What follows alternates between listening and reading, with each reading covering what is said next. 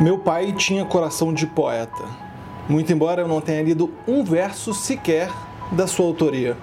Ele era, assim, basicamente um cara comum, mas eu sei que ele enxergava a vida de uma perspectiva diferente, deliciosamente simples. Ele gostava de poesia, mas não falava para todo mundo, porque afinal, quando ele era jovem, homem não podia gostar de poesia. Então ele escondia e quando eu tinha por volta de uns 13 anos, eu entrei num concurso de poesia do colégio. E ele, quando soube, me chamou para conversar no quarto. E nenhum momento na minha cabeça passou que ele poderia me reprovar por aquilo. Ele perguntou por que, que eu tinha entrado no concurso, eu respondi que gostava de poesia. E ele então virou rapidamente para o armário do quarto, abriu com a chave a segunda porta que estava trancada e começou a mexer num enorme cofre verde de ferro que estava lá dentro. E ele falando: é, Eu também gosto de poesia, filho, mas tem uma que é a mais bonita. Ele acertou lá a combinação do segredo do cofre, abriu o cofre, futucou lá e depois de ter pegado um monte de papéis amarelados, no fundo de um compartimentozinho, ele tirou uma folha toda carcomida, dobrada assim tantas vezes que tinha um tamanho assim de uma moedinha. E eu me lembro dele desdobrando aquela folha com cuidado, batendo nela para tirar a poeira e começando a ler para mim. E eu me lembro do título, Tédio.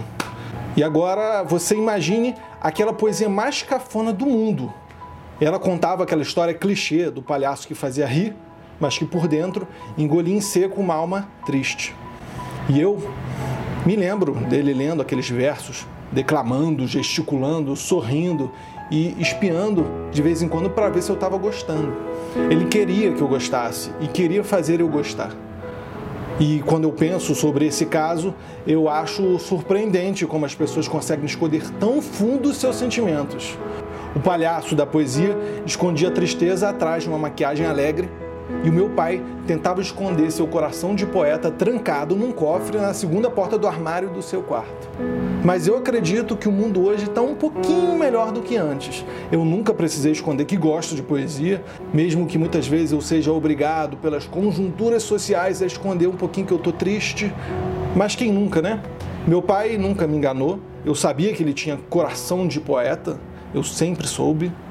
E ele me ajudou naquele concurso de poesia, me inspirou a enxergar a vida pelos seus olhos. E exercendo a sua função paterna de pai, ele me proporcionou muitos momentos poéticos, como aquele dia que ele declamou os versos sobre o palhaço triste. Ele pode nunca ter traduzido esses momentos em palavras escritas, mas valorizava as coisas simples de uma forma especial, assim como ele valorizava aquela simplória poesia de uma forma deliciosamente simples.